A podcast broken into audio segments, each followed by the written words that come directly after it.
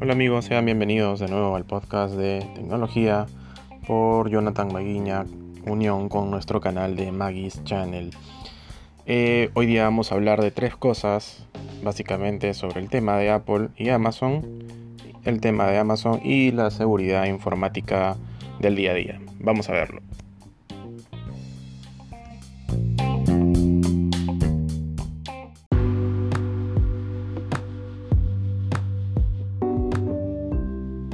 Si bien es cierto la noticia fue de alto revuelo, esta noticia fue desmentida por Amazon y Apple que dijeron que no tenían nada que participar en ello. Pero bueno, todo comenzó en que Supermicro es una empresa de desarrollo de placas para servidores. Eh, tuvo en concordancia con esta empresa Element Technologies, el cual estaba encargado de desarrollar un códec para que funcione mejor Apple sus temas de, video en tiempo real, ¿no? Y esto en integración con Amazon Web Services, ¿no?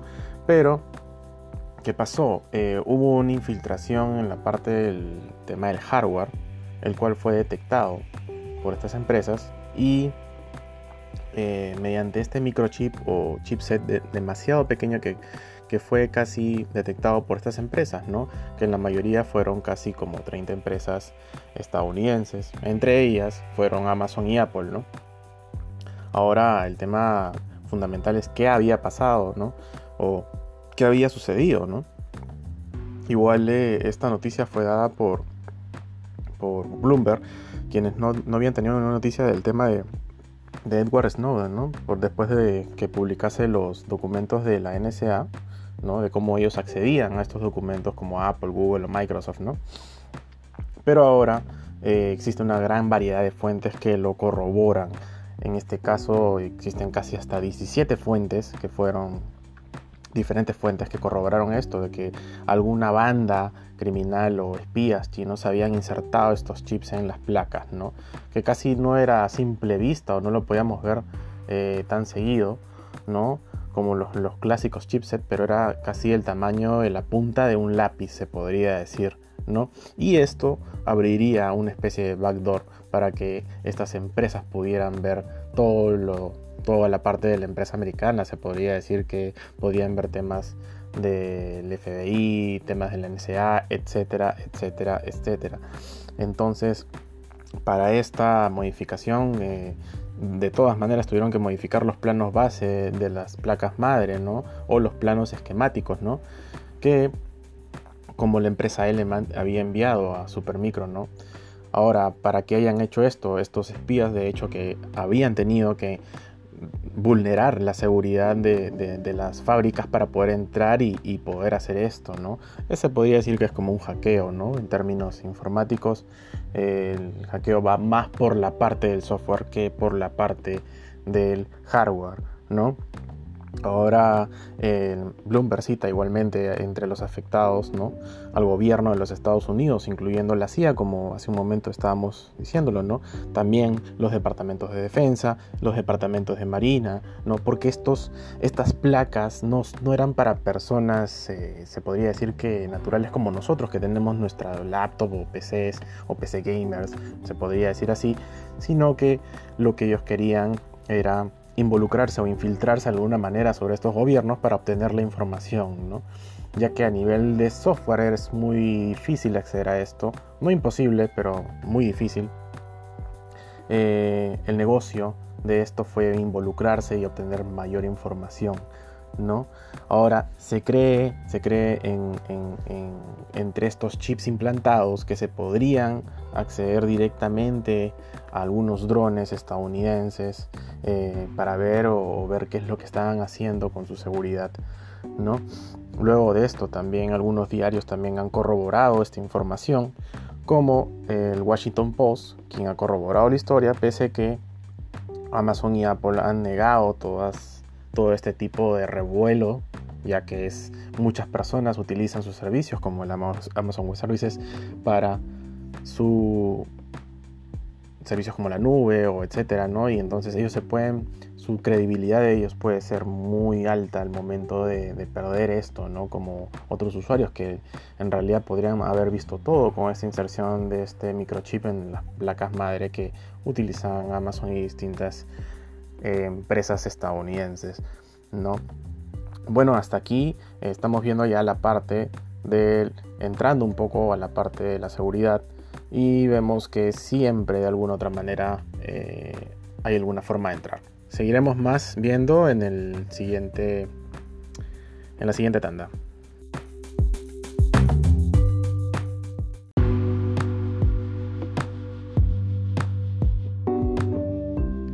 Respecto a la noticia, o bueno, el tema de Facebook, en realidad fue una noticia de más o menos un mes sobre la falla de seguridad que fue revelada en realidad el viernes 28 de septiembre aproximadamente, en el que fue una infección de casi de más de centenar de millones de cuentas que fueron reveladas por los hackers hacia Facebook.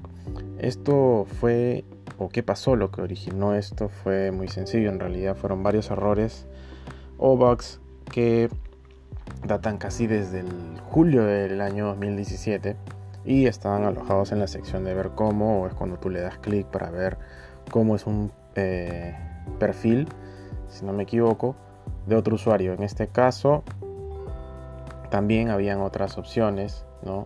los cuales eran bugs internos, si no me equivoco, que eran generados para conexiones digitales o tokens de acceso, ¿no? Lo cual al bueno, el atacante le permitía permanecer conectado, ¿no?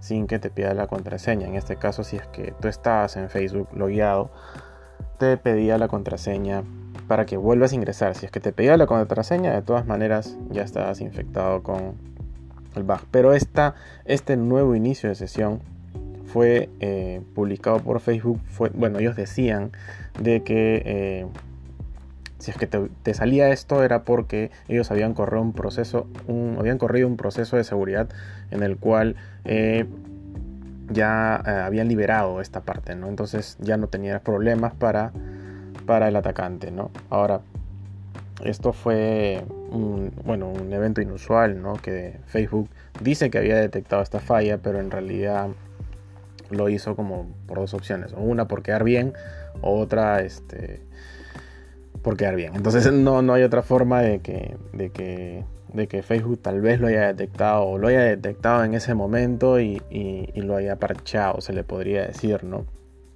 Ahora, eh, qué, pasó o qué, qué, fue lo que afectó tanto este acceso. No, no, no. Según las publicaciones que se dieron, eh, los atacantes no accedieron a los mensajes, a los mensajes privados, ni tampoco postearon publicaciones extrañas. Pero lo que sí podía haber sido es que esta información haya sido compartida en la dark web o en la deep web, ¿no?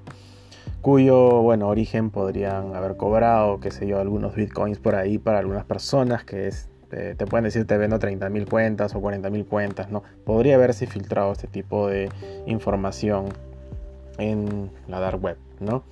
Ahora, eh, en este caso, bueno, casi fueron, el nivel de afectación fue casi de 50 millones de cuentas, ¿no? Lo cual es un número muy alto, ¿no? Ahora, se estima, se estima que por la parte de Europa fueron unos 5 millones, ¿no? en parte de Europa 5 millones de usuarios. ¿no? Ahora, eh, esta, esta opción eh, ya fue parchada por Facebook, ya, ya, ya han probado y han analizado con sus, con sus analistas de seguridad esta parte. ¿no? Ahora, siempre hay que, hay que ver eh, este tema de la información como, como un ente prioritario, se le podría decir, ¿no? Que tener bastante cuidado en qué información transmitimos por el Facebook Messenger o, mediante otro tipo de canal de redes sociales, ¿no? Siempre es bueno tener el debido cuidado porque esta información puede ser obtenida por otras personas para eh, delitos o crímenes informáticos, se le podría decir así, ¿no? Ahora dijeron que a partir del 27 o el 27 de septiembre ya habían reiniciado todos estos tokens de acceso, los cuales eh, ya te permitían el hecho de, conectar varias cuentas, ¿no? Si yo tengo una cuenta en Facebook, otra en Instagram, otra en, qué sé yo, en Twitter. Entonces toda esta conexión con cuando tú le das botón de acceder con Facebook, ya te daba la opción de un solo logueo general, ¿no? Ahora ya el, reinicio de estos tokens da una mayor seguridad aparte del parcheo que le había dado Facebook, ¿no? Ahora este, podemos normal introducir nuestra contraseña sin el temor, ¿no? Pero siempre es recomendable en este caso creo que guardar el debido cuidado con la información que tengamos dentro de estas redes sociales, ¿no?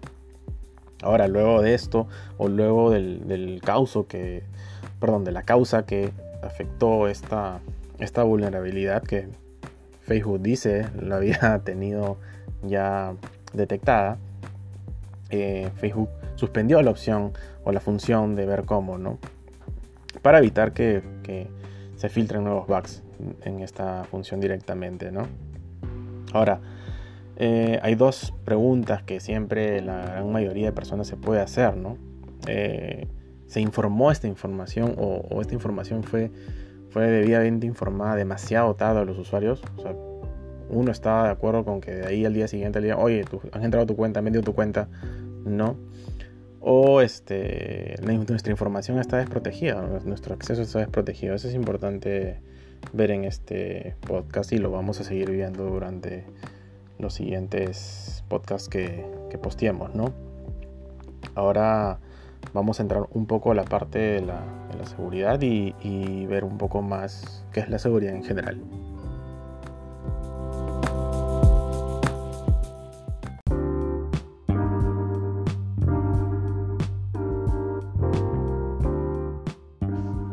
Bueno, en el aspecto de la seguridad en general tenemos que ver varios temas.